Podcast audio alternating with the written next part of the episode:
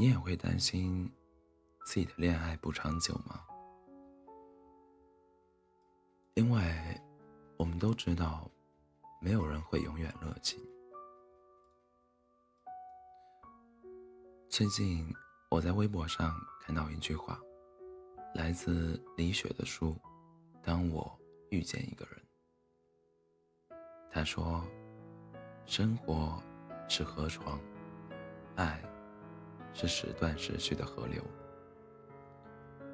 这个比喻用在爱情上也同样精妙。你的河流现在流到哪里了呢？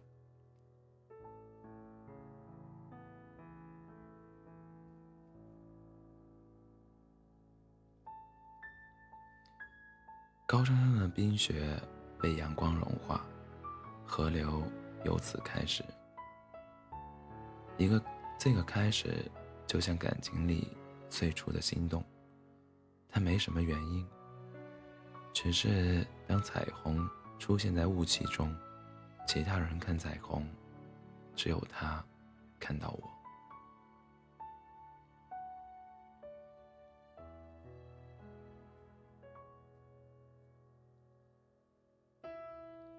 越来越多的心动瞬间，如同小支流一样汇入干流。河流进入刺激的峡谷，起起落落。在这个时期的我们，开心和失落都异常饱满、短促。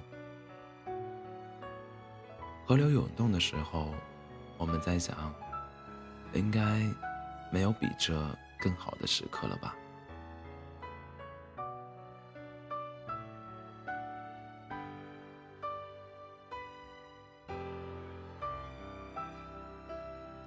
汹涌的河流进入山丘之间，河岸凹凸，清澈的河流开始携带泥沙。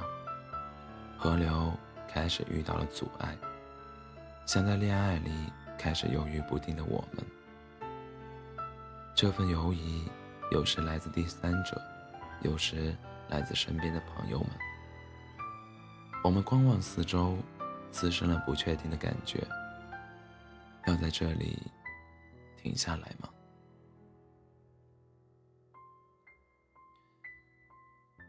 有些不那么强壮的河流悄悄流向另一个方向，就像一份被忽略的感情。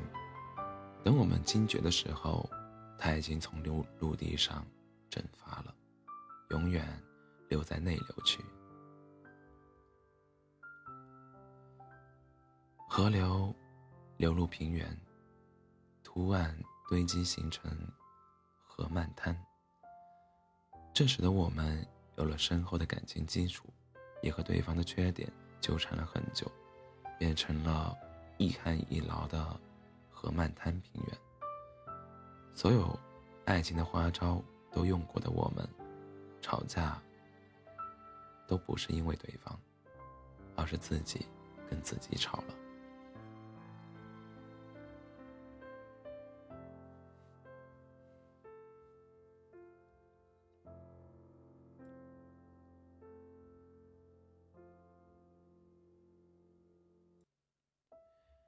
也许，所有的河流都会经历冬季，降水变少，河面结冰。但用力走出冬季之后，下一个潮汛，下一个汛期在春天等待着我们。春天值得期待吗？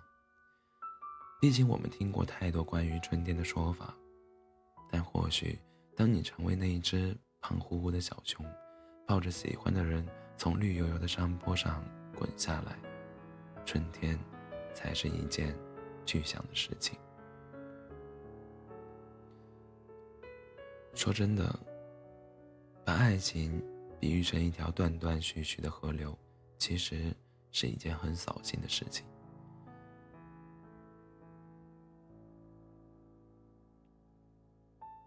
我们都希望永浴爱河，不希望爱意。有停有止歇的那一刻，但是，如作家赫尔岑所说的，那些在爱情里不敢用言语吐露的羞涩感，那种对自己的不信任，那种无条件的忠忠诚，那种离别时的凄恻、惆怅，那种充满嫉妒的独占欲，却常常会让我们让我们觉得苦恼，因为他们影响了这条河的漫涨减退。